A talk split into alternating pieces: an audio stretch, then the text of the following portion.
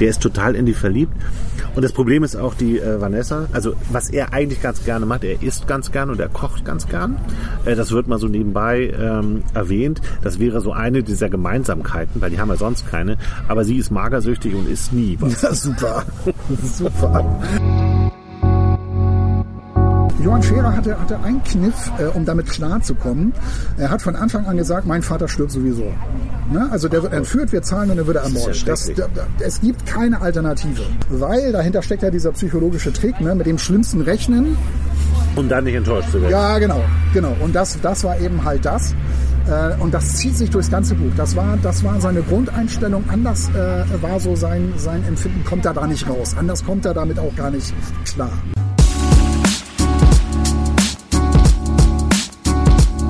Hallo, ihr seid beim Podcast Zweimal Buch. Wir sind zwei Männer, die gerne lesen. Zwei Männer, zwei Bücher. Wir verreißen keine Bücher, wir empfehlen Bücher. Wir, das sind Sven Jachmann, von Beruf Journalist und mit Büchern aufgewachsen. Und Andreas Heinecke, Filmemacher, Drehbuchautor und Schriftsteller. Wir sind Zweimal Buch und haben Lust auf Austausch mit euch. Hinter uns fahren wieder die fetten Pötte vorbei. Ja, toll, ne? Die Sonne scheint und der Himmel ist richtig, richtig grau. Mal gucken, wie lange das hier gut geht heute. Ich habe ja ein Faible für Schiffe. Ich habe ja eine, ähm, wusstest du das? Ich habe eine angefangen, mal eine Reedereikaufmannslehre zu machen. Nein, echt? Ja. Und äh, man hat dann ja drei Monate Zeit, äh, sich zu entscheiden. Also drei Monate Kündigungsfrist, wo man von einem auf den anderen Tag kündigen kann. Und ich habe Ja. am vorletzten Tag gekündigt. Das ist ja fies. Hättest du das war gar nicht im Sinne von fies, sondern ich war von Anfang an da unglücklich. Ich fand das Thema total interessant, aber als der Chef zu mir sagte, ah, wenn ich so ihren Lebenslauf angucke, da steht ja dann auch, äh, dass sie, ach, boah, sie sind ja ganz schön kreativ so, ne? Also ich sag mal so, Kreativität ist hier eher hinderlich. Ja, super. Ja. Und da dachte ich, boah, ich glaube, das ist nichts für mich. Ja, Ich bin gern kreativ. Ja, du, eben. du ja auch. ja, ja. Ja, Weil ja ich habe kommen wir ich hab zu unseren Büchern. diesmal echt ziemlich viel zu erzählen. Ich hoffe, dass ich da gut durchkomme. Was heißt das denn? Oh, Oh, guck mal, wir kriegen neue Batterien. das ist ja super. Bring Ne? die restlichen bisschen nach hinten. Ich soll die mit nach Hause bringen. Du bist hier live jetzt, ne? Was liest du gerade eigentlich für ein Buch? Äh, Harry Potter 4. Oh, Harry Potter 4. ja, das wird viel gelesen, immer noch. Das ist Wahnsinn. Ich glaube ja, dass das Weltliteratur sein wird irgendwann. Ja, glaube ich auch. Das ist einen guten Geschmack. Hm, Dankeschön.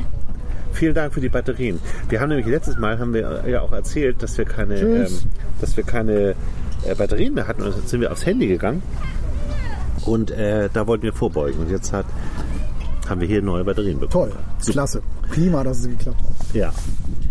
Also, äh, ich habe gelesen, äh, vorab schon mal, kann ich Ja, das sagen? ja. Ähm, Es ist immer so schön mit dir von Heinz Strunk. Ja, schön. Heinz Strunk ist äh, ein Autor, den ich liebe. Äh, andere hassen ihn. Äh, er äh, löst in jedem Fall immer Reaktionen aus. Darüber werden wir nachher mal sprechen. Es ist ein Liebesroman. Heinz Strunk Schreibt ein Liebesroman. schreibt ein Liebesroman. Er hat es ja immerhin, das finde ich echt beachtenswert, auf die Longlist des Deutschen Buchpreises geschafft. Völlig verdient. Ja. Warum?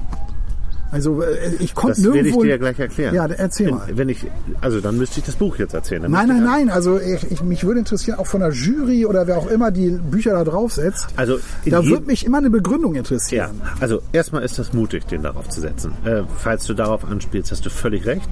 Ähm, ich finde, das ist äh, sprachlich und das geht ja sehr viel auch um Sprachlichkeit, sage ich mal, bei, bei, so, bei so einer Verleihung. Und das ist total anders als das, was man sonst so liest und kennt. Ne? Also das ist eine Art von neuer Literatur. Ich habe mal irgendwann vor Jahren mal für das äh, Magazin Bücher, für das du ja auch immer noch arbeitest, ne? Ja. ähm, eine Rezension über ein Heinz Strunk Buch, ich weiß gar nicht mehr, wie das hieß, geschrieben. Und dann äh, habe ich gesagt, dass das ähm, anarchistische Literatur ist. Und das finde ich auch irgendwie, weil der, dem so vieles egal ist.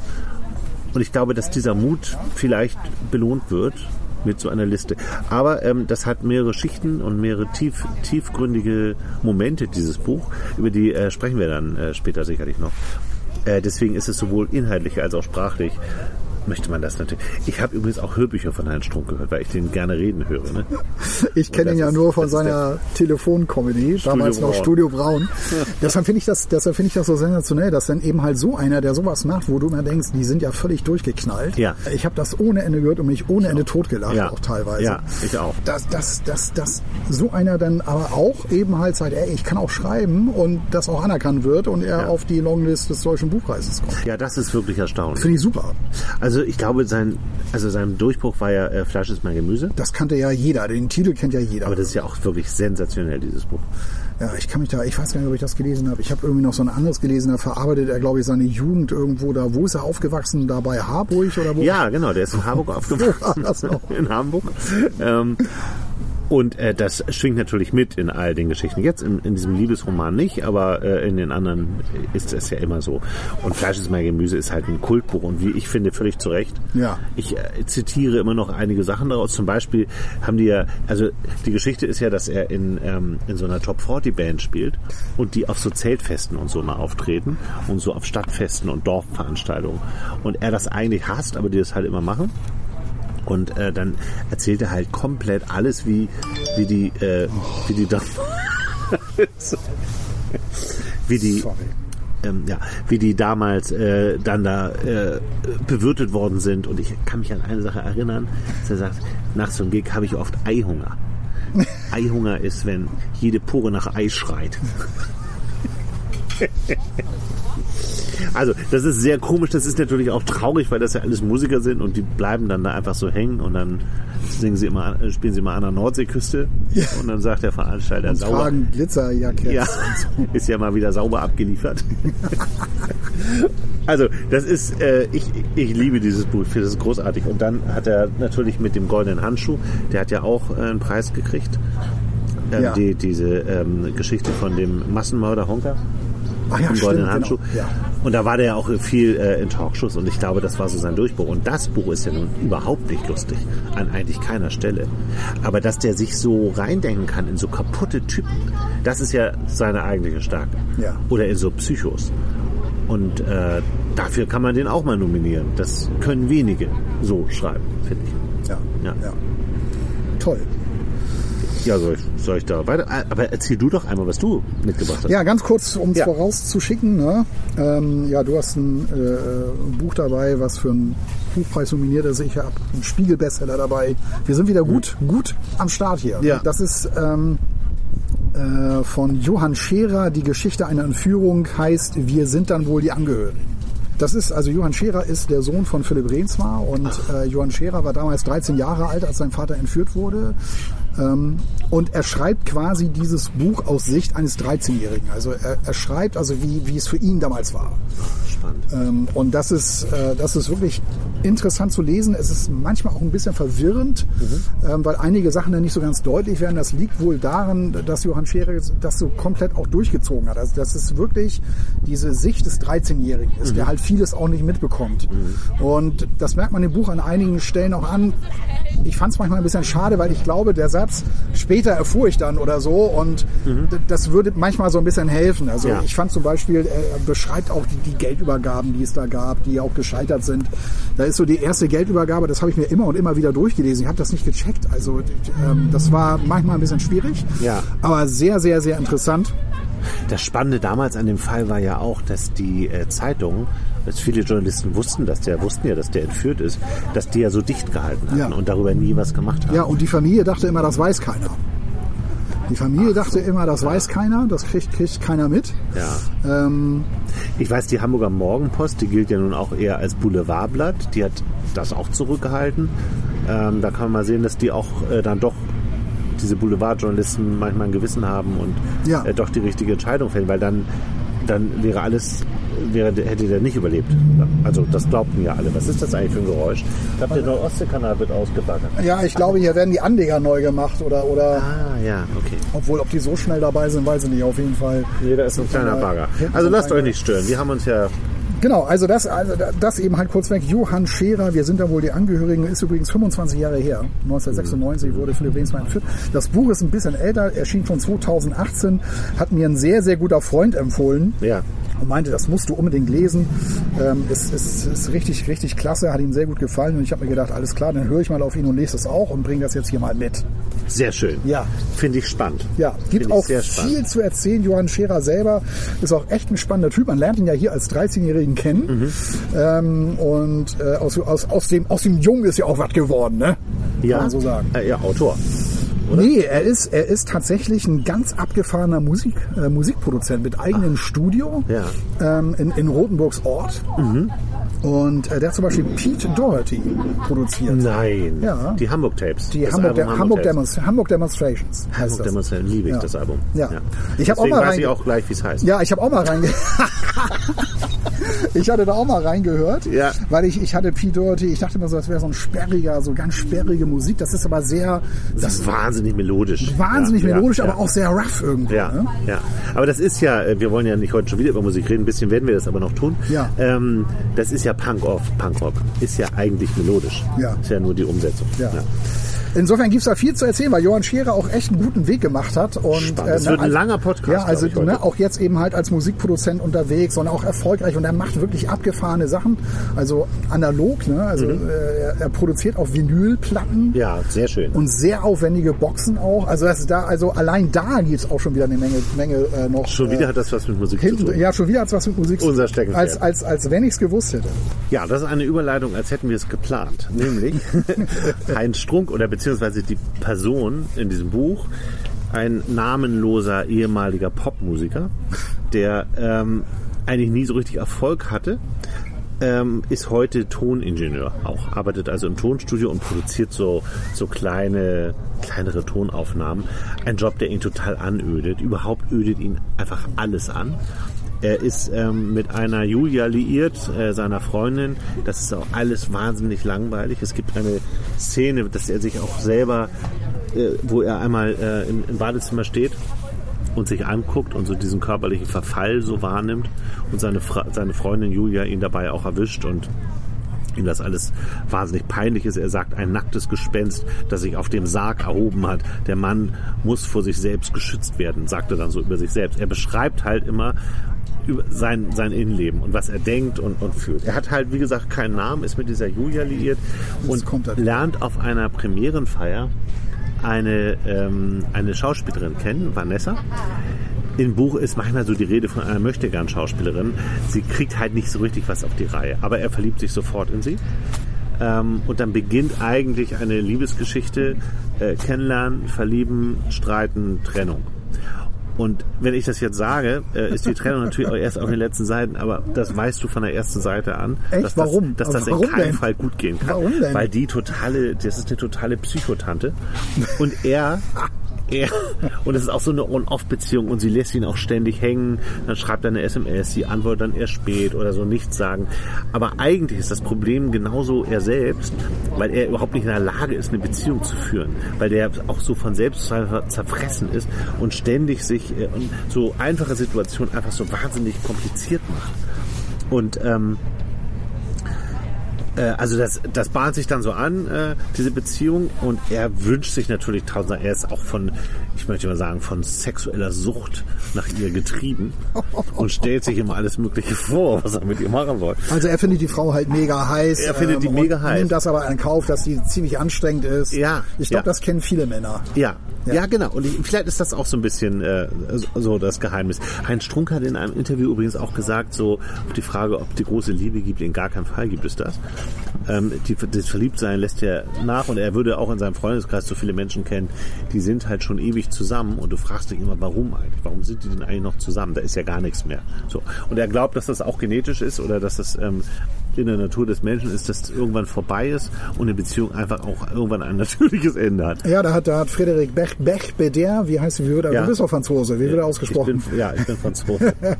Ich habe mir meinen Akzent abtrainiert. Der hat, der hat da auch ein sehr interessantes Buch drüber geschrieben. Ich glaube, das Buch ist mittlerweile vergriffen oder sehr, sehr teuer. Ja. Heißt Die Liebe wert drei Jahre, glaube ich. Ah, okay. Und hat genau das, genau das analysiert und in so einem kleines Bändchen ist das nur, hat das alles mal genau aufgeschrieben. Und von dieser Einstellung, also mit dieser Einstellung ist dieses Buch auch geschrieben. Ja. Also, dass das, dass das eigentlich einfach nicht, äh, nicht gut gehen kann. Und das weiß man auch von der ersten Seite an. Äh, Das ist alles auch nur verzweifelt. Und Heinz Strunk ist ja auf der einen Seite ähm, ist er so wahnsinnig, ähm, ist er wahnsinnig witzig, also so so morbide witzig irgendwie. Und auf der anderen Seite ist das natürlich auch immer so ein bisschen depressiv. Genau, genau. Das ist ja immer. Ja, und das hat mich, das hat mich dann auch echt runtergezogen. Also ich hatte, ich hatte dann auch bei dem eigentlich, wahrscheinlich war es sogar Fleisch, ist mein Gemüse, ich weiß es nicht mehr so genau. Ja. Ähm, ich, da, ich hatte irgendwie echt keinen Bock mehr.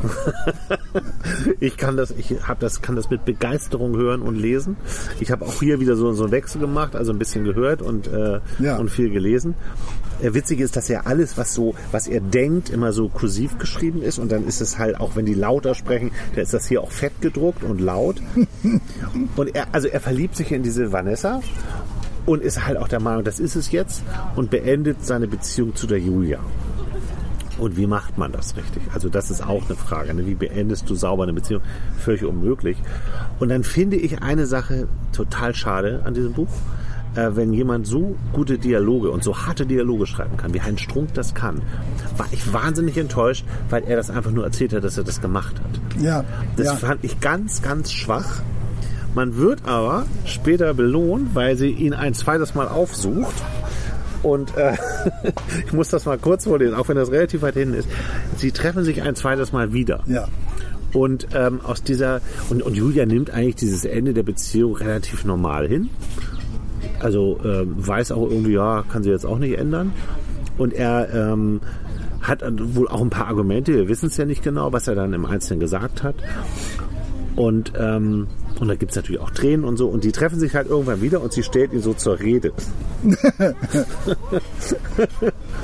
ähm, es fängt eigentlich an, äh, dass sie über ihr früheres Leben reden und über ihre Beziehung. Und dann ist natürlich auch ein Kinderwunsch da. Und da, daraufhin ist jetzt Folgendes. Also, als er auf Kinder angesprochen wird, sagt er, ist das dein Ernst? Du fragst mich, ob ich Kinder will? Dann pass mal genau auf zum Mitschreiben. Ich habe nichts gegen Kinder, ganz und gar nicht. Aber sie langweilen mich. Ich kann nichts mit ihnen anfangen. Ihre schrillen Stimmen rauben mir den letzten Nerv. Ihr Rumgewusel macht mich kirre. Es stört mich, dass sie keine meiner Interessen teilen. Wie auch. Ich kann es ihrer teile. Kinder, die noch nie richtig, noch nicht richtig sprechen können, finde ich, nied, finde ich nicht niedlich, sondern dumm.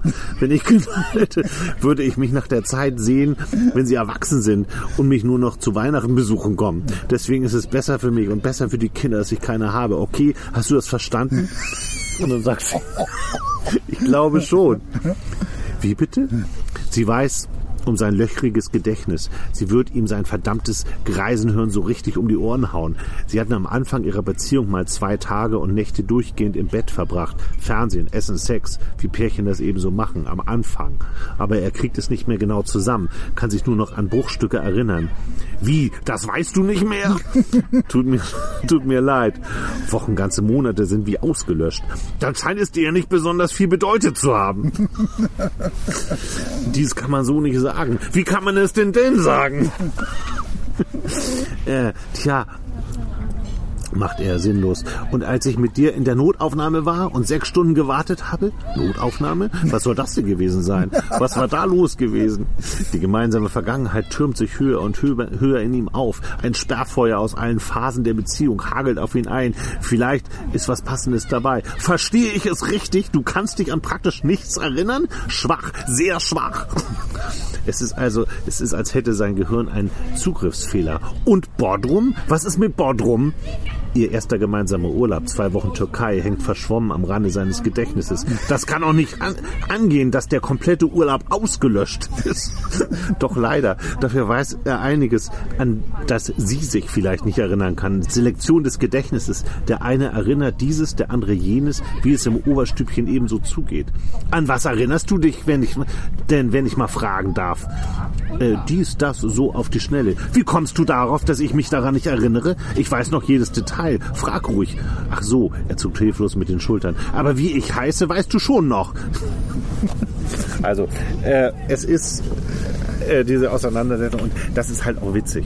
Das ist witzig, das ist aber auch natürlich traurig, weil dieser Hintergrund immer, immer so ein bisschen traurig ist. Ja. Aber solche Diskussionen kennt man ja. Und äh, also diese Gedächtnislücken, die er hat, äh, haben auch eine Ursache. Er hat echt ein Alkoholproblem. Er säuft sehr viel und hat dann auch immer Angst, dass die Vanessa, also seine neue Flamme, ihn dann, also sie ruft ihn dann auch mal an und fragt dann auch mal, was ist denn mit dir los, wenn der so lallt und so. Und er wartet halt in irgendwelchen Bars ständig auf sie. Sie ist dann mit, mit ihren Schauspielerkollegen noch unterwegs und er wird dann aber überhaupt nicht von ihr beachtet und sagt, ja, ja, komm in die Bar, ich komme gleich in die Bar, warte da schon mal auf mich. Und dann wartet er da und das, die Stunden vergehen und er besäuft sich halt völlig und dann kommt sie und dann geht natürlich auch wieder alles schief. Und was rauskommt, und das finde ich, ähm, und das ist ein zweiter kleiner mh, Schwachpunkt bei diesem Buch. Auf diesem Klappentext und in dieser Beschreibung steht, dass die Vanessa sich in ihn verliebt, weil sie ein Fan ist von damals. Weil er ja mal Musiker war. Ja, stimmt, ja. Das wird aber überhaupt nicht deutlich. Es gibt ein, eine Stelle, einen Dialog, wo sie, ähm, wo sie ihn eigentlich ermuntern will, wieder Musik zu machen, weil der so wahnsinnig gut ist.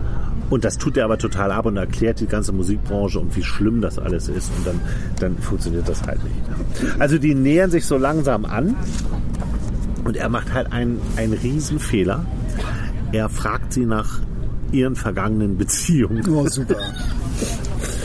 Und ich muss jetzt leider nochmal ein, oder ich äh, lese jetzt nochmal ein kleines Stück dazu vor, ähm, weil sie, ähm, daran merkt man so, wie der drauf ist. Also was in so in seinem Kopf vorgeht. Weil er will natürlich der Tollste sein, er will natürlich auch der Tollste im Bett sein. Und sie ähm, erzählt halt so von ihren Ex-Männern. Es gab mal eine, eine, eine, ein Problem mit einem, äh, mit jemandem von der Kirche in ihrer Kindheit, eine ganz, ganz bittere Geschichte. Ähm, und äh, sie erzählt aber jetzt von ihrem Freund und schwärmt so von ihm. Sie hätten Kurse belegt, sogar an Meisterschaften teilgenommen, erzählt sie so, ne? Also sie mit ihrem Freund. Nie fühlte sie sich von ihm unter Druck gesetzt. Niemals habe sie vor ihm im Unterschied zu allen anderen Männern Angst gehabt. Sex spielte keine große Rolle. Sie hätten nur selten miteinander geschlafen und wenn, dann ganz zärtlich. Selten, was heißt denn selten? Wie oft habt ihr das denn miteinander getrieben? Peinliche Frage, aber es hat sie davon, wenn sie bedingungslose Offenheit einfordert. Statt auf den Deckel gibt es tatsächlich eine Antwort. Zu Beginn vielleicht einmal im Monat, später alle sechs bis acht Wochen. Aha, na, da kann ich mich ja bisschen mit meinem bisherigen paar Mal nicht beklagen. Und wenn es so schön war, warum ist es dann auseinandergegangen? Wegen Carlo. Carlo? Ja, Carlo. Ihre Stimme wird wieder hart und quäkig. Schon bei der ersten Begegnung habe sie gewusst, was auf sie zukommt. Zukommt? Halt, stopp, denkt er. Das ist doch mein Text. Sie habe gleich gespürt, dass eine harte Prüfung vor ihr liegt. Harte Prüfung? Das bin ich ja schon wieder, das bin ja schon wieder ich. Und was, was hatte der, was hatte dieser Carlo, dass sie sich von ihm prüfen ließ? Die Kraft, die sie bei Vincent gesammelt habe, das ist der Freund vor ihr, Ja. habe sie in den zweieinhalb Carlo-Jahren restlos verbraucht. Sie sei an seiner Seite verhungert, im wörtlichen wie im übertragenen Sinne. Wenn die Vincent-Reservetanks nicht bis oben hin gefüllt gewesen wären, hätte sie Carlo nicht überstanden. Wie was? Nicht überstanden? Ihm ist ganz elend zumute. Was meinst du denn damit, ihn nicht überstanden zu haben? Er ahnt schon, was jetzt bedingungslos, ehrlich, voll transparent kommt. Geiler, manischer, hemmungsloser, besessener Sex. da hat er in Schwarze getippt. Wir haben gevögelt, bis wir nicht mehr konnten. Wir haben es in sein Büro getrieben, während die Sekretärin im Vorzimmer telefonierte. Er stellte es sich in allen Einzelheiten vor. Die Gedanken prasselten auf ihn nieder wie brennende Flugzeugteile. Und er steigert sich halt in alles, was sie sagt. Das ist jetzt eine besonders drastische Szene. Davon gibt es allerdings auch einige. Das ist sehr typisch Heinz Strunk, der schreibt ja sowas immer. Und er denkt, also er in seinem Kopf geht sofort immer so, ein- so ein Film los. Und dadurch weißt du auch, der kann gar keine Beziehung führen. Das, das ist nicht möglich. Der ist total in die verliebt. Und das Problem ist auch die äh, Vanessa. Also was er eigentlich ganz gerne macht, er isst ganz gern und er kocht ganz gern. Äh, das wird mal so nebenbei ähm, erwähnt. Das wäre so eine dieser Gemeinsamkeiten, weil die haben ja sonst keine. Aber sie ist magersüchtig und isst nie was. Ja, super. super. Und er hat auch Angst, dass sie zerfällt. Also das wird ähm, gar nicht so. Äh, also es, das ist natürlich ein großer Punkt, dass sie einfach nie isst und immer dünner und immer dünner wird. Und er das auch schlimm findet. Ne? Also er sagt nicht, oh dünn, die sieht ja toll aus. So ist der überhaupt nicht. Der ist schon ähm, auf eine Weise ähm, auch einfühlsam. Aber diese äh, ganze Geschichte nimmt halt dann so langsam ihren Lauf. Ja, ja. Ja. Würde er es dann auf die Shortlist schaffen mit, dem, mit der Geschichte? Das ist echt schwer zu sagen. Ja, ne? Man Ja, müsste die anderen Bücher kennen. man müsste man die- müsste ja, mal, ja. mal wissen, was ist denn überhaupt buchpreiswürdig? Also wahrscheinlich muss ja immer irgendwie ein großes Thema äh, Ja, oder mehrere, mehrere große gesellschaftliche Themen in dem Gern Buch. divers. Gern divers natürlich. Irgendwas mit Integration und, und sowas alles. Ne? Ja, aber das ist das alles gar nicht hier. Also der steht auf der Liste und ist das alles gar nicht. Ja. Ähm, der ist ja auch inzwischen echt, äh, echt ein Star. Und ähm, der hätte auch, fand ich auch ganz interessant, ähm, ich habe das war beim NDR ein Interview mit ihm äh, gesehen im äh, Kulturjournal. Und da sagt er auch an einer Stelle, dass er immer dachte, so vor 20 Jahren, als das losging mit ihm bei, beim Schreiben, so, er würde irgendwann total glücklich sein. Wenn er einmal so ein Buch hätte, was dann auch noch erfolgreich wäre, dann wäre er der glücklichste Mensch der Welt. Und äh, er sagt, das ist natürlich Quatsch. Und ähm, zitiert irgendjemand, der äh, gesagt hat, äh, Glück ist angelegt in dein Gen. Ist also eigentlich egal, was du machst. Ja, ja. Und ähm, was ich übrigens auch noch ganz interessant finde, der war mal äh, bei dieser Honker-Geschichte, also der goldene Handschuh, da habe ich ihn, glaube ich, mal bei Markus Lanz gesehen oder so, da war der lange in der Talkshow. Und da hat er gesagt, er würde für so ein Buch etwa 600 Seiten schreiben und nachher bleiben 200 über. Ja. Und Das ich ist, habe das ist wie, wie äh, viele Bands auch eine, eine, eine, eine neue Platte aufnehmen. ja, Haben irgendwie 32 Titel, aber letztlich schaffen es dann 12 ja, aufs Album. Ja, ja, ja. Also das finde ich schon ähm, erstaunlich. Das sieht schon, äh, also das bedeutet ja auch, dass der wahnsinnig viel schreiben muss, weil es kommen ja oft Bücher von ihm raus. Das ist ja, und der ist ja auch immer erfolgreicher. Aber äh, es ist, äh, wenn man den jetzt so wie du ne, von Studio Braun kennt, bitte lassen Sie das los. Lassen Sie das bitte los. wenn man äh, da so hin zurückguckt oder auch äh, Fraktus äh, gesehen hat. Fraktus war super. Film. Hätte ich nie Sensationell, gedacht. sensationeller Film. Ja. Ähm, wenn man das alles so gesehen hat und diesen ganzen Werdegang, das ist halt immer auf eine Weise auch äh, anarchistisch, was der macht. Und ähm, ja, wir sind in, im Restaurant halt, ne? Ja. In der Bar. Ja, Das ist okay. Scheppert jetzt mal. Hoffentlich nicht stundenlang. Ja.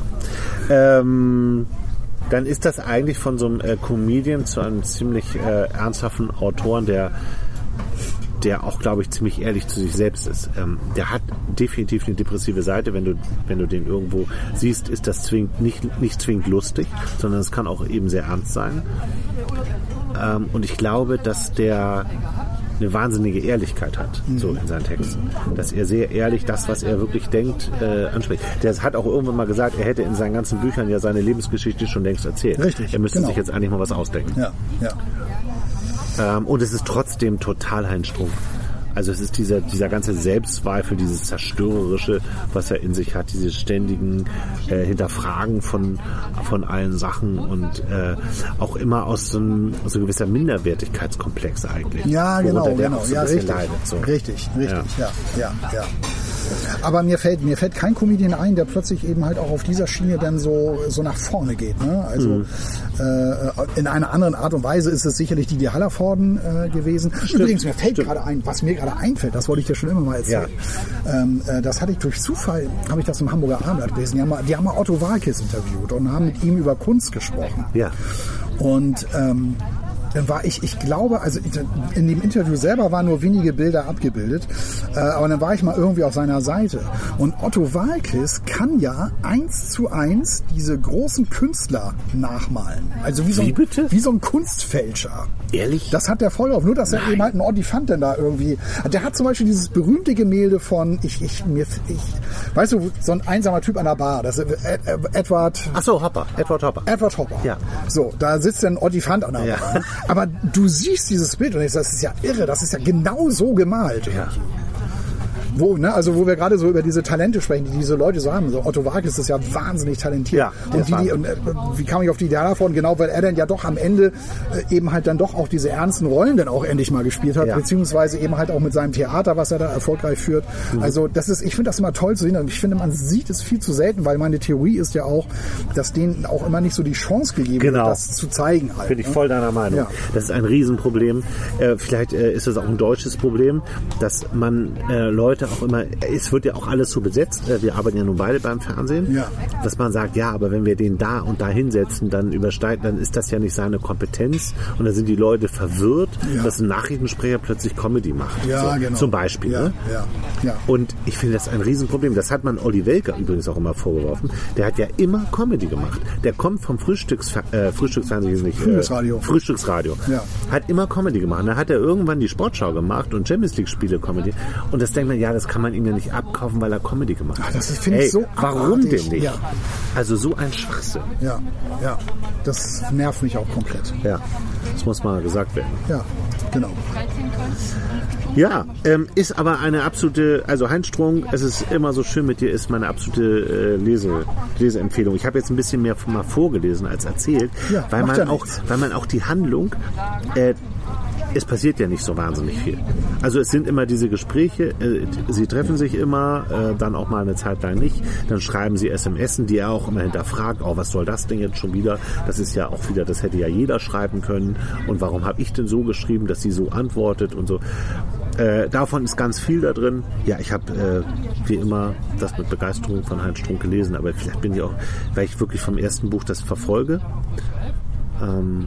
Es ist halt, ich habe so den Eindruck, das ist halt tatsächlich auch so mitten aus dem Leben. Ne? Also es ist jetzt, Ja. äh, ne? also das ist, ich werde das ja schon, man kennt das irgendwie. Also jeder, jeder Mann oder viele sind bestimmt schon mal an so eine Psychotante auch geraten ähm, äh, und waren da irgendwie so ein bisschen blind auch und dann stellte sich dann aber irgendwann heraus, das äh, passt überhaupt nicht. Äh, Ja, und, und das hier- und erlebt, erlebt man da so mit und ich Ja. glaube, viele können sich damit auch identifizieren und ich glaube, Heinz Strunk scheint das auch gut auf den Punkt zu bringen. Ja. Aber ähm, er sagt zwar, das ist eine Psychotante, aber in Wahrheit ist er natürlich der Psycho. Ja, klar. Ne? Ja, ja, also, sicher. Das, das ist. Äh, und er beschreibt eigentlich eine Beziehung, die überhaupt nicht funktionieren kann. Also wenn du auch so die Lebenswege von den beiden siehst, die ja auch erzählt werden in Teilen, das, äh, das funktioniert halt eigentlich gar nicht. Was ich noch sagen wollte zu diesen ähm, 600 Seiten, die er manchmal schreibt, vielleicht hat er den Dialog geschrieben, wie er sich von seiner Freundin getrennt hat. Ich kann mir das echt vorstellen. Und da hat er gedacht, ach nee, finde ich nicht gut, weil er ist ja auch als, als Autor von Selbstzweifeln wahrscheinlich zerfressen und hat er das äh, gestrichen. Und das finde ich total schade. ja. Hätte ich mir da noch drin gewünscht, weil der ist ja in Dialogen ganz stark. Und vor allem, wenn er schreibt dann Dialoge und dann immer, was er in Wirklichkeit dazu denkt. Und das Ja. ist halt wahnsinnig witzig auch. Ja, den Effekt hatte ich in so einem anderen Roman auch mal gehabt. Wo war denn das noch? Ja, hier, das war bei, ähm, das war bei dem äh, Kill Your Friends. Ah, in dem Buch John war das. Niven. Ja, Ja. John Niven. Na, diese Szene, wenn, wenn eine Band ihm irgendwas vorgespielt hat oder er sich das anhören sollte und, und, und dann die Frage, und wie findest du's? Und in, in seinem Kopf war schon so ganz radikal, wie schlimm er das findet und dann so, ich finde das großartig, wir sollten das machen. hat aber das komplette Gegenteil davon gedacht. Ja, das ist immer sehr lustig. Ja. ja. Ja, ich glaube, ähm, Heinz Strunk wird auch nie so auf breiter Masse erfolgreich sein. Ich meine, diese Honka-Geschichte, das ist im Grunde ja ein, ein grauenhaft, das ist ja True Crime, das ist ja eine grauenhafte, eine grauenhafte Geschichte, ein, ein Krimi. Dadurch hat er vielleicht auch mal mehr Leute erreicht, als er normalerweise erreicht wird. Deswegen war es auch so ein Bestseller. Die Leute ich- wollen Krimis. Die Leute Ja, wollen das. Die Leute, die Leute wollen das. ähm, ich auch so ein glaube aber, dass so diese. hasse. ich auch. ähm, ich glaube aber, dass ähm, der Kreis der Menschen, die Heinz Strunk gut finden und vielleicht auch am Ende verstehen, also man muss den ja auch ein bisschen verstehen, ist halt begrenzt. Also der ist, das ist kein Autor für die breite Masse. Überhaupt nicht. Äh, Du musst einen bestimmten Lebensstil gefunden haben oder geführt haben, äh, um das überhaupt zu begreifen. Das ist übrigens wie mit meiner Lieblingsband Element of Crime. Da bin ich überzeugt davon. Äh, Von mir aus müssten die viel erfolgreicher sein. Das können sie aber gar nicht, weil du diese Texte nur verstehst, wenn du eine bestimmte, wenn du ein, ein bestimmtes Leben geführt hast. Wenn du Sachen wiedererkennst. Und das ist hier eben auch.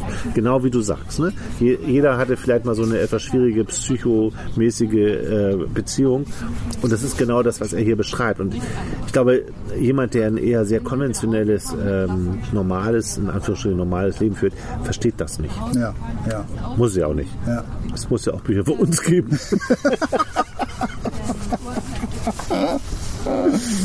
Ja. Ja, ich war auch überrascht, um, um jetzt mal auf mein Buch zu kommen, Mhm. dass äh, ähm, das auch so als Roman so verkauft wurde. Ne? Also Johann Scherer hat einen Roman über die Entführung seines Vaters geschrieben, aber ähm, letztlich ist es dann doch total biografisch. Das ist, das ist wirklich also, also kein Roman. Ich habe das tatsächlich so verstanden, dass ich so, ah, alles Steht klar. Roman drauf eigentlich? Ja, irgendwo hieß es so Roman. Äh, aber, aber, aber hier hinten wird sofort klar, ne? also Johann Scherer erzählt ne, von den 33 Tagen, als sein Vater entführt wurde, als er die Entführung seines Vaters da mitmachen Das musste. ist ja hochspannend. Wie hatten der das wahrgenommen? Er hat es halt wahrgenommen als 13-Jähriger, der eben halt, seine Mutter kommt eines Morgens zu ihm rein und sagt, sagt so zu ihm, ähm, du, äh, wir müssen jetzt äh, ein, ein, auf eine kleine Abenteuerreise gehen. Äh, Papa ist entführt worden. Und ähm, also ich fasse das jetzt einfach mal so Ja, zusammen. ja. Und das war, das war an einem Tag, wo äh, Johann Scherer eigentlich eine Lateinklausur äh, schreiben sollte. Der ist ja 13, ist glaube ich, fünf, Mhm. muss dann so fünfte, sechste, habe ich jetzt nicht mehr im Kopf. Er denkt eben halt an die Lateinarbeit. Das war, der- das war der erste Gedanke, der mir kam. Erleichterung über die Möglichkeit, diesen Schultag zu umgehen und eine Sekunde danach ein brennendes Feuer, als würde das gesamte römische Reich in Mhm. meinem Brustkorb lichterloh in Flammen stehen. Ähm, ich schämte mich in Grund und Boden, dass mein erstes Gefühl die Erleichterung darüber war, die Lateinarbeit nicht schreiben zu müssen. Also das war so die Situation. Ich finde das super, eh- super ehrlich, dass er das dann halt auch so, so schreibt.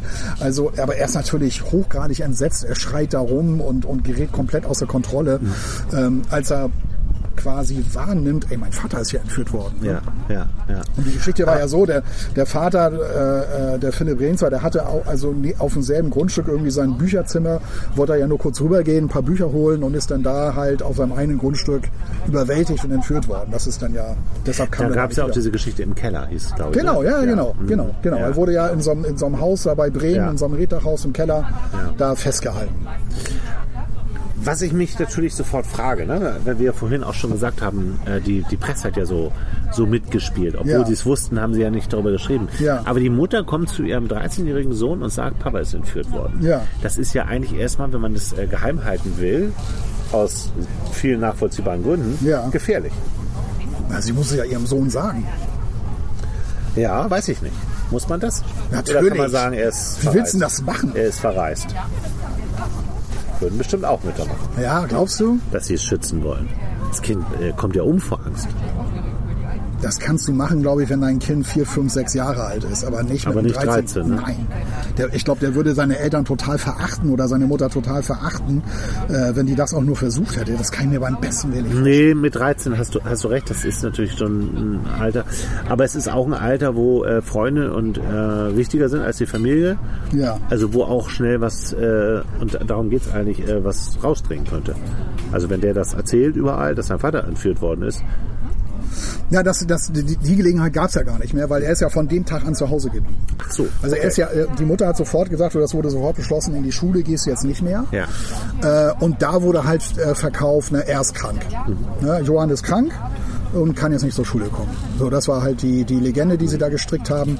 Was ich, was ich nicht wusste, war, dass der Erpresserbrief, der wurde da ja auf so einem, auf so einem Mauervorschwung äh, auf dem Grundstück hinterlassen und da war eine Handgranate lag da drauf.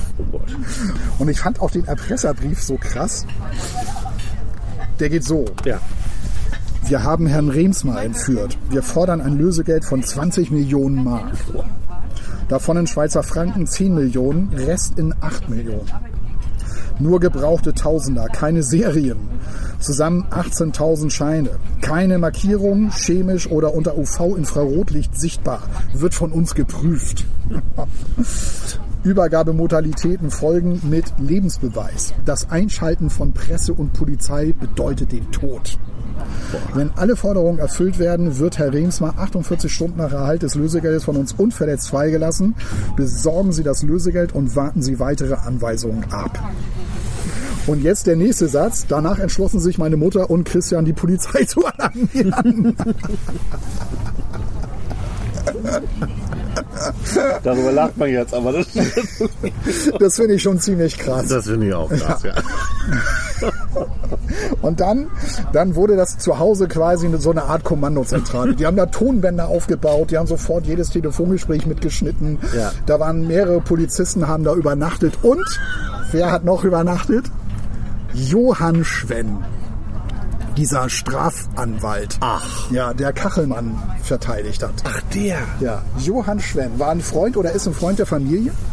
Ähm, äh, also der war mit Philipp Rehnsmann befreundet und ist auch sein persönlicher Anwalt Ja. ähm, gewesen oder ist es wahrscheinlich immer noch, keine Ahnung. Und das ist auch so sensationell, wie Johann Schwenn hier beschrieben wird. Liest du was vor? Ja, Ja, gut. Ja, das ist wirklich. Das, das hat schon so eine Komik an sich, weil ich sag nur eins: Johann Schwenn, Vollcholeriker. Und jetzt geht es hier darum, dass äh, jo, also nicht Johann Schwenn, sondern Johann Scherer, also der 13-Jährige, Mhm. hat sich jetzt den Fernseher genommen, weil der hat sich auf sein Zimmer zurückgezogen. Übrigens großer Ärzte-Fan gewesen. Ach, ja. Als 13-Jähriger. Großer Ärzte-Fan gewesen. Ja, ja, in dem Alter ist er, also da fängt das an, ne? Ja, und ähm, hat die also rauf und runter gehört und, und äh, war da schon äh, Gitarrist auch. Also hat so gerade angefangen, Gitarre zu, zu spielen, äh, interessierte sich wahnsinnig für E-Gitarren und auch für Verstärker und so weiter. Das ist also Johann Scherer und hört so die Ärzte und hat immer hat auch immer versucht, die Akkorde nachzuspielen und hat das aber nicht, nicht hinbekommen, so richtig wirklich. Ne? Das beschreibt er hier auch. Und ich habe mich dann gefragt, Mensch, so als Erwachsener kann das denn inzwischen oder konnte er es denn jemals? Ne?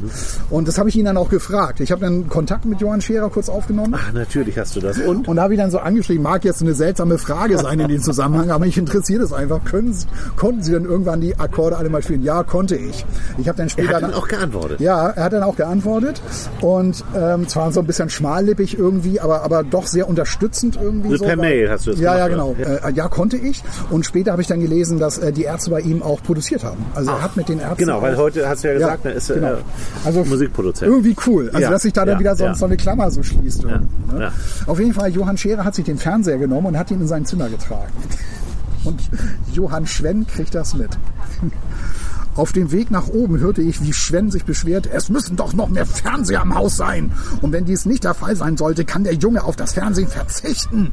Ich brauche meine Entspannung. Gerade ist Harald Schmidt auf Sendung gegangen. Ich möchte das unter keinen Umständen verpassen müssen. Wenn der Fernseher nicht wieder ins Wohnzimmer kommt, kaufe ich ein. Das sind also auch diese, weil das ist ja ein total dramatisches, schlimmes Thema. eigentlich. Aber das gibt auch diese Momente darin. Sehr, sehr lustig. Vielleicht auch, weil du den natürlich kennst, ne? oder Ja. weil man den kennt. Ne? Ich wusste nur seinen Namen jetzt nicht mehr, aber ich weiß genau, wer gemeint ist, wie Ja. er aussieht und so. Ja. Dann gibt es auch so eine, andere, so eine andere Szene, wo, wo Johann Schwenn sich darüber aufregt, dass kein Kaffee im Haus ist. und dann beschreibt äh, Scherer ihn so, der sitzt denn da so im Wohnzimmer und sagt, ja, wo ist hier Kaffee? Und dann äh, ist auch so ein Satz, anstatt selber mal aufzustehen und sich ein bisschen drum zu kümmern, bleibt da sitzen und äh, beschwert sich da irgendwie, dass es keinen Kaffee gibt. Und die anderen suchen da fieberhaft irgendwie die Filtertüten zusammen, um diesen Typen da seinen Kaffee zu machen. Also echt richtig, richtig. Also solche Szenen hat das dann auch. Guck mal, jetzt regnet das. Jetzt regnet es. Ja, Aber wir sitzen unterm Schirm. ja, Solange das geht, machen wir das. ja. Also, ähm, ja, das ist, das ist dann halt so die Szene. Also Johann Schwenn ist da, es sind Polizisten im Haus, äh, die also irgendwie versuchen jetzt, ähm, also die Entführer äh, da jetzt hinterzukommen, wer ist das jetzt? Ja, äh, ja. Ähm, und also entgegen ähm, äh, des Erpresserbriefes, ne, keine Polizei, es kommt erst recht die Polizei. und besetzt das ganze Haus. Ja. Er wird denn diese ganze Geschichte von ihm, ne? also von dem, von dem Johann, wird es äh, erzählt als, also erfährt man nochmal diesen ganzen Fall auch? Oder ist das immer seine Sicht der Dinge? Oder Du erfährst schon den ganzen Fall, aber das hatte ich ja schon ganz am Anfang gesagt, aus Sicht des 13-Jährigen und deshalb bleibt auch so einiges erstmal so, so nicht so ganz klar. Also ich finde zum Beispiel, dass die erste Geldübergabe, die gescheitert war, so ein bisschen verwirrend auch geschrieben ist. Ja. Ähm, das hat mich ein bisschen überrascht. Ich hatte im Nachhinein gelesen, dass äh, Johann Scherer auch so die Aufzeichnung seiner Mutter dann noch mit äh, verarbeitet hat. Ähm, und wie gesagt, da würde dann auch mal so ein Ende der ganzen Geschichte der Satz gut getan. Ne? Bei meiner Mutter las ich dann oder später erfuhr ich dann, äh, das hatte den und Ja. den Grund, äh, warum das Ja. da gescheitert ist zum Beispiel. Ich will das jetzt gar nicht großartig wiedergeben, das würde jetzt so ausufern werden. Aber das ist halt spannend zu lesen. Also es hat halt drei Geldübergaben gegeben, zwei sind halt nicht so gelaufen, wie man sich das vorgestellt hat. Und bei der dritten hat es dann, hat es dann letztendlich geklappt. Und ähm, sie hatten dann, als die beiden Geldübergaben, als sie ja gescheitert sind, haben sie ja, äh, haben sie es ja von 20 auf 30 erhöht. Das ist dann auch wieder so Johann Schwenn wieder. Ne? Also er muss dann mit seinem, er fuhr damals ein Citroën, Citroën. ähm, sollte er, sollte er äh, eine Tasche voller Geld mitnehmen und sollte eben halt nach Luxemburg fahren. Und als er dann da losgefahren ist, äh, also er bat ja darum, dass irgendwie eine Polizistin, die erkennt, dass die mitfährt. Äh, Die sollte ihn da unterstützen, die sollte dann äh, offiziell als seine Assistentin auftreten, die ihn dann da unterstützt. Und auf ihn aufpassen eigentlich, Und, ne? und so, ja, und so ein bisschen auf ihn aufpassen, ihn auch beim, beim Fahren so unterstützen, weil das ist halt eine lange, das ist halt eine lange Strecke. Und dann gibt's da wieder so, so eine Szene, wo Johann Schwenn dann wieder gleich so ausflippt und da rumbrüllt. weil weil äh, dann gab es auch wieder Stress, weil das Auto wieder zu spät kam. Die Polizei, die spielte da auch keine so gute Rolle irgendwie. Ne? Und dann, dann wird ihm also sein Wagen doch vorgefahren. Und dann kommt also folgende Szene. Wir alle und vor allem Schwen hatten mit einem bekannten Gesicht gerettet, gerechnet. Anke, eine Polizistin, die immer mal wieder am Haus war und die Schwen bereits kannte. Sie sollte ihn bei der langen Fahrt unterstützen und war ihm von der Polizei aufgedrängt worden. Wer war diese fremde Person? Die Spannung der letzten Tage und der vergangenen zweieinhalb Stunden entlud sich. Oh, Entschuldigung. Ja. Schwen schrie die Frau an, sie solle gefällig sofort aus dem Auto aussteigen. Platz machen, das hier ist mein Auto, schrie er. Er hatte sich kaum noch unter Kontrolle. Aber die Handlung selbst, also der, der muss ja. Äh, wie, wie groß war denn die Angst um seinen Vater? Also Die wird war, das die war sehr groß. Ja, das ist super, dass du das fragst, weil das Ja. hatte ich mir eigentlich auch vorgenommen zu erzählen. Ja. Ähm, Johann Scherer hatte, hatte einen Kniff, äh, um damit klarzukommen. Er hat von Anfang an gesagt, mein Vater stirbt sowieso. Ne? Also der wird entführt, wir zahlen und wird er ja ermordet. Das, schrecklich. da- da- es gibt keine Alternative. Weil dahinter steckt ja dieser psychologische Trick, ne? mit dem schlimmsten Rechnen. Um dann nicht enttäuscht zu werden. Ja, genau, genau. Und das, das war eben halt das. Äh, und das zieht sich durchs ganze Buch. Das war, das war seine Grundeinstellung. Anders äh, war so sein, sein Empfinden, kommt er da nicht raus. Anders kommt er damit auch gar nicht klar. Ne, mein Vater stirbt sowieso. Wir, wir zahlen die Kohle, aber äh, sie bringen ihn sowieso um. Die haben ja auch damit gedroht, einen Finger abzuschneiden, wenn die da nicht spuren. Und, ähm, und übrigens noch mal von wegen keine Polizei. Das war bei der ersten Geldübergabe. Da kannst du dir auch nur an den Kopf fassen, wie das angehen kann. Ne? Da, da ist, sollte also die erste Geldübergabe stattfinden. Äh, äh, äh, Johann Schwenn fährt also mit seinem, mit seinem Auto da durch die, mit seinem, mit seinem Auto da durch die Gegend. Nee, das war, glaube ich, in dem Fall sollte es ein Volvo sein, der manipuliert war, also der auch von der Polizei mit allen möglichen ausgestattet war. Der aber überhaupt nicht so aussah wie der Volvo der Familie. Da ist Johann Scherer ausgerastet, als er das Auto gesehen hat, weil er schrie dann auch nur rum, das ist überhaupt nicht unser Auto, unser Auto hat ein Schiebedach, das hier hat keins und so weiter. Ne? Also total unprofessionell, hat er ja auch recht. Ja, ne? ja. Also wenn sie schon irgendwie versuchen, da irgendwie die Entführer auszutricksen, dann musst du es auch richtig machen. Ja, ne? Und da ist Johann äh, Scherer Und so, sowas sieht ein Kind natürlich sofort. Ja, na Also klar. Ein 13-jähriger Junge interessiert sich für Autos. Ja, natürlich. Natürlich. Auf jeden Fall sind sie dann da unterwegs, waren ein bisschen spät dran, weil dann auch die Übergabe dieses Autos sich da wieder verzögert und das kannst du dir an so einem Moment überhaupt nicht leisten. und dann ist dieses Auto von mehreren anderen Fahrzeugen von der Polizei begleitet worden. Also ich hoffe mal, dass es Zivilpolizisten waren, so ganz, äh, die dafür gesorgt haben, dass sie bei Rot über die Ampel fahren können. Ne? Und da schreit Johann Scherer völlig zu Recht, also wenn die Entführer das jetzt beobachtet haben, dann muss denen ja klar gewesen sein, Ja. dass da hier eine Polizei mit im Spiel ist. Ja. Und das kannst du eigentlich so auffällig, das kannst du nicht bringen. Ja, ja. Wie hat denn der das alles erfahren eigentlich? Ähm, der war ja jetzt nicht dabei, aber der, das wird ihm dann erzählt. Das wird ihm dann erzählt. Das wird ihm erzählt und das Ja, hat ja. er dann so aufgenommen. Okay. Seine Mutter ist auch teilweise so krass. Also beim, bei der zweiten Geldübergabe, die sollte dann irgendwo, also bei, bei Johann Scherer denkst du, das war irgendwo in Luxemburg, war es aber nicht. Ich habe nachher nachgelesen, das war in Trier. Ist ja auch egal, wie es Luxemburg oder Trier. Die haben da das Geld irgendwo über den Zaun geworfen. Das war halt die Anweisung, aber die Entführer haben das Geld nicht genommen. Und seine Mutter sagte dann, Stimmt, an die Geschichte erinnern. Ja. Das war ja, mhm, ja. seine Mutter sagte dann am nächsten Morgen zu ihm, die Arschlöcher haben das Geld nicht abgeholt.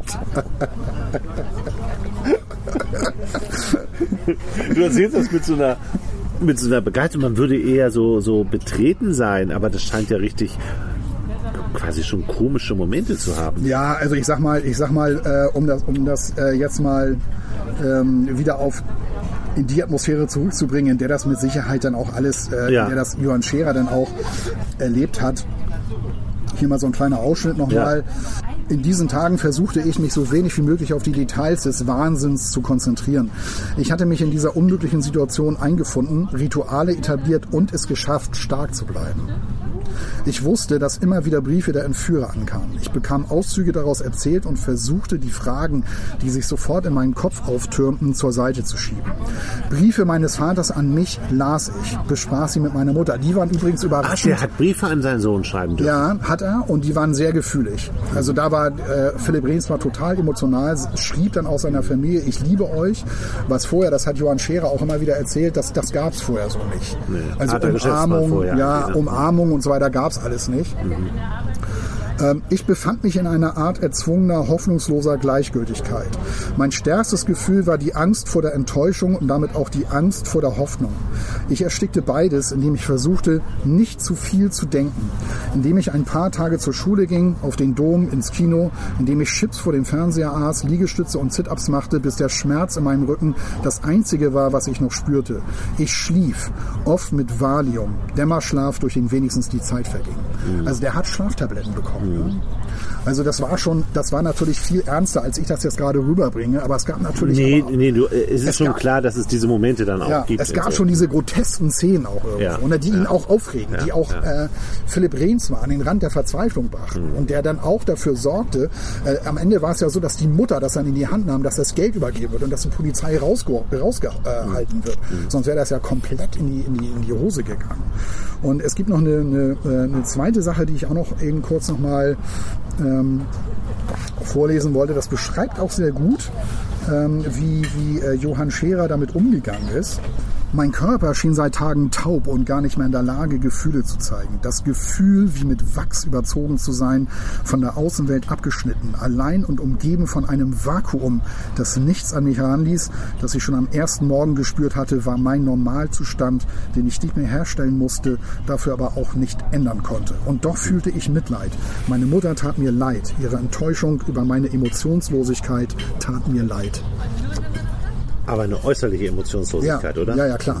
Also dem sind natürlich tausend Sachen durch den Kopf gegangen. Mhm. Aber er hat natürlich auch versucht, sich, sich dann immer wieder abzulenken durch seine Ja. Sit-Ups, Liegestütz, Ärzte hören, Gitarre spielen. Ja. Äh, ähm. Er sollte ja auch abgelenkt werden.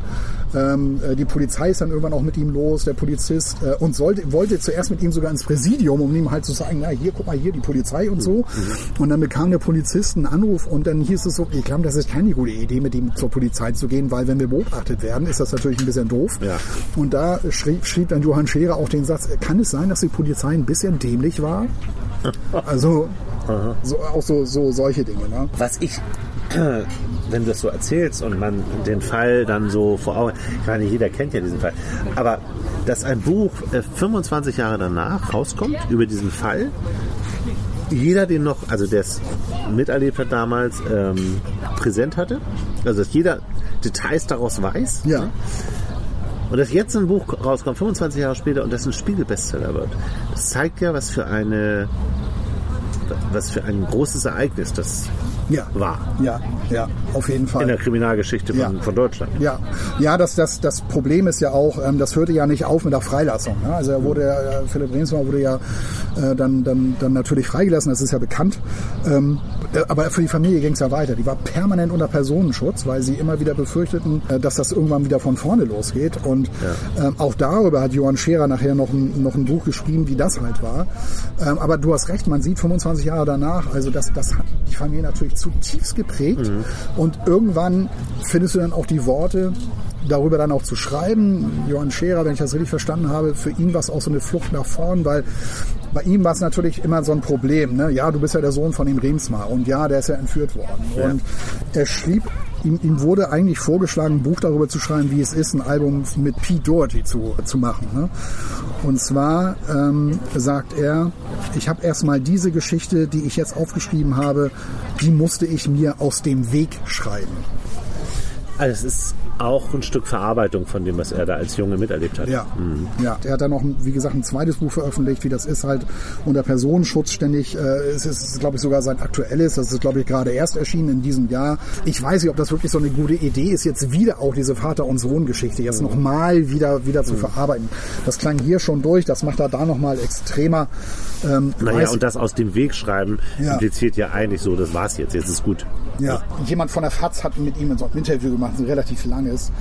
Ähm, und dann merkte man irgendwie, also zwischen den beiden hatte, war jedenfalls mein Eindruck, bestieg, da entstand so gar nichts. Mhm. Zwischen das dem war, Interviewer Ja, und- das war ein wahnsinnig anstrengendes Gespräch, weil der, der von der FAZ stellte auch immer so, so komplizierte Fragen nach dem Verhältnis zu dem Vater. Und du hörtest Johann Scherer immer so, da, so, ja, da Mhm. muss ich erstmal nachdenken, so ungefähr. Und sagte zwar am Ende noch so, oh, sie stellen ja echt super tolle Fragen. Aber du hast dir das so angehört, gesagt, da entsteht ja überhaupt kein Dialog, da entsteht ja so gar nichts. Das Ja. Ist ja alles so anstrengend und so weiter. Und am Ende, äh, äh, das fand ich aber echt cool, da sagte äh, Johann Scherer äh, sowas wie, ich dachte, wir würden hier irgendwie uns ganz anders unterhalten. Das ist zwar gut, dass wir das nicht gemacht haben, aber er kam dann auf die Musik und ich dachte noch so, ja genau, über Musik musst du mit dem Typen reden. Weil das ist, das, das würde mich viel mehr interessieren eigentlich. Ne? Warum redet ihr eigentlich gar nicht über Musik? Weil der hat wirklich, der hat sein eigenes Studio, der macht wirklich geile Hamburg, Sachen. oder? Ja, in Oder? Hamburg, in Rotenburgs Ort. Macht wirklich tolle Sachen da. Die Ärzte waren da. Äh, Peter Otti, wie ja, gesagt. der Sänger der, ähm, wie heißt der, äh, der Elbows, wie heißt die Band? Ich habe mir das extra Von hier. Elbow. Ja, Elbow war El, der. Elbow-Sänger war auch da. So, der hat ein, ein oh, der, ich liebe ja Elbow, Ja. eine meiner Lieblingsbands. Und der, der Sänger hat so eine so sehr jazzige Platte gemacht, die wird er da aufgenommen haben. Ja, und der sagte, eine Rockband, die keine gute Platte aus dem Clouds Hills Studio bekommt, so heißt sein Ach Studio von so, ja, Johann das kenne ich vom Hören. ja, Klar. wird nirgendwo anders eine bekommen. Ja. Ne? Also wenn dir das da nicht gelingt, dann, dann, so wie, dann, dann gar nicht mehr. Ja. Weil es dir da besonders leicht gemacht wird. Weil Johann Scherer ist so einer, der kann mit Künstlern, Mhm. der mag Menschen, der mag wohl auch schwierige Menschen und kommt gut mit denen klar und hat halt so eine ganz eigene Philosophie, Musik zu produzieren. Ja. Am, am Ende des Interviews sagte er, der Grund, warum heute erfolgreiche Musik so scheiße ist, weil daran so wahnsinnig viele Leute beteiligt sind. Es sind immer ein halbes Dutzend Leute daran beteiligt. Die Folge ist, die Story, die nur eine Person erzählen kann, ist weg. ja, Ähm, es gibt nur bestimmte Songs, die kann auch nur eine bestimmte Person schreiben. Und wenn sie das dann auch noch macht, dann ist das meistens toll. Ja, ja. Und es gibt ein Buch, das kann nur ich schreiben und das will ich dann auch irgendwann mal schreiben, sagte er dann auch so. Über seine Arbeit. Ja, über, über entweder über seine Arbeit oder halt nochmal ein ganz anderes Thema. Ähm, äh, das, Das zeigt schon aber, wie er ähm, auf Künstler zugeht ne? und wie Ja. er mit denen arbeitet.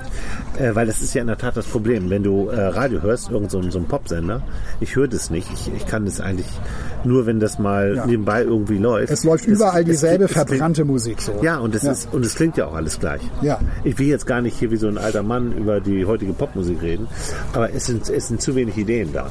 Das, das finde ich ist das Problem. Und ich habe mal gelesen, dass es eigentlich nur noch fünf Songschreiber gibt auf der Welt, die alles schreiben, die ganzen Hits schreiben. Das ist ein Skandinavier, ein Tscheche, ein Deutscher und bestimmt zwei oder drei Amerikaner und Engländer oder so. Und die schreiben einfach alles. Und es klingt natürlich alles gleich. Da hat Jan Böhmermann mal so, so eine krasse Ja. äh, Eier aus Stahl Ja. so gemacht. Ja. Das war super cool. Das war so- Das war echt sensationell. Industriemusik. Ja. Industriemusik. Ja. Ja, und das ist, das finde ich halt, das finde ich halt an Johann Scherer. Ich habe, ich habe so das Gefühl gehabt, auch als ich äh, da so Kontakt aufnahm, der ist so ein bisschen distanziert. Na, Ja, der weil- kennt dich ja gar nicht. Nee, der kennt mich überhaupt nicht. Aber, aber auf der anderen Seite sagt er, ja Mensch, also wenn du noch irgendwas brauchst, dann guck dir mal den Link an. Ich glaube, da steht so das drin, was, was, was für dich so oder was euch so interessiert. Stimmte ja auch. Also Ja. er hat mir da einen ganz tollen, also hier so ganz, ganz lang, äh, das wollte ich jetzt nicht alles wiedergeben, aber da, da ist halt auch so drin, äh, wie er eben halt zur Musikproduzent wurde und, und äh, wie er jetzt der spielt gar nicht so eine große Rolle. Aber ich meine, da vorne ist ja so ein Tonband drauf, aber es ist ein, ein. Das ist das Abhörtonband, Ja, ja, genau, von, ja. von dieser kreischenden Stimme, wo Johann Scherer auch sagte, diese kreischende Stimme der Entführer, das werde ich immer im Kopf behalten. Ja, natürlich. Und da kann er noch drei Bücher drüber schreiben und er hatte die immer noch im Kopf. Ja, natürlich. Ist doch völlig klar. Ja. Also echt, echt spannend. Wie gesagt, so ein, zwei Schwächen sind so drin. Manchmal ist es so ein bisschen verwirrend, weil es dann nicht so richtig aufgelöst wird und weil er vielleicht auch, ähm, ich finde, er kann, also mir ging es jedenfalls so, es war nicht so ganz auf Punkt formuliert, ganz häufig. Aber anderswo dann doch wieder irgendwie. Also weil er, weil er dich natürlich teilnehmen lässt an seinem Inneren, an, sein, an seinem Seelenleben so, Ja, wenn man das mal ja, so ausdrücken kann. ja, ne? ja. ja, tolle Empfehlung von meinem Kumpel, muss ich echt sagen. Hat sich gelohnt. Ja. Ist auch eine typische ähm, ein Buch, äh, wenn ich das sehen würde, würde ich äh, da an dich denken, weil dich interessieren solche Geschichten ja schon immer. Ja, wir sind dann wohl Sehr, sehr unterschiedliche Bücher haben wir heute vorgestellt. Ja, übrigens die Biografie von Rob, Hel äh, Rob Halford ist da, ist gerade ist heute gekommen. Und die stellst du demnächst vor. Das finde ich- echt interessant. Die werde ich demnächst vor. Also hier wird es wieder so ein bisschen, was heißt ein bisschen, hauptsächlich um Musik gehen. Heute war es ja am Rande so, so ein Ja. Thema, aber Ja. ja. Gut. freue ich mich schon drauf. Ja, ich denke, wir hören uns dann in zwei Wochen wieder. Ich äh, lese im Moment, ich habe das Problem, worüber wir letztes Jahr mal gesprochen hatten, ähm, dass ich so ein paar Bücher gelesen habe, die ich nicht gut genug fand, um sie hier vorzustellen. Das Ja. kostet dann immer viel Zeit. So ging mir das auch, ja, so ging ich mir das weiß, auch. ich weiß. äh, Und äh, im Moment geht es mir so. Ich habe äh, zwei Bücher gelesen, da nenne ich jetzt die Titel nicht. Äh, die reichen einfach nicht, um sie ernsthaft zu empfehlen. Ähm, und ich habe jetzt aber ein neues Buch und ich habe Hoffnung, dass sich das so weiterentwickelt. Klasse. ja. Gut, das war's für heute. Wahnsinn. Ich glaube, das war ganz schön lang heute. Das war ganz schön lang. Ja, nö, wie immer. Stunde. Ehrlich? Ja. Übrigens, vielleicht sollte man das mal dazu sagen. Ich weiß gar nicht, ob euch das, ob euch das aufgefallen ist. Wir machen auch Kapitelmarken. Also ihr könnt auch, Ja. wenn ihr wollt, Wenn euch ein Buch einzelne, nicht interessiert, ja, oder? Mhm. einfach äh, müsst ihr irgendwo auf welchem äh, Anbieter ihr dann auch immer uns hört, da gibt es bestimmt die Option, da die Kapitel aufzuklappen oder sich anzeigen zu lassen. Ja, und wir freuen uns total über Posts und Reaktionen. Also Ja, auf jeden immer, Äh, immer sehr gern genommen und wird sofort auch zwischen uns immer geteilt. Wir schreiben dann, ey, guck mal, hast du gesehen? Chris Kraus. ja, Chris Kraus war Ja, natürlich. Buchpodcast des Jahres hat er über uns geschrieben. Ja? Ja. Danke. Ja, sensationell. Ja, ne? sensationell. Ja, hat uns sehr gefreut. Also, genau, Sehr. sowas freut uns natürlich. Ja, klar. Gut, vielen Dank fürs Zuhören, wie immer. ja, macht es gut und viel Spaß beim Lesen. Ciao.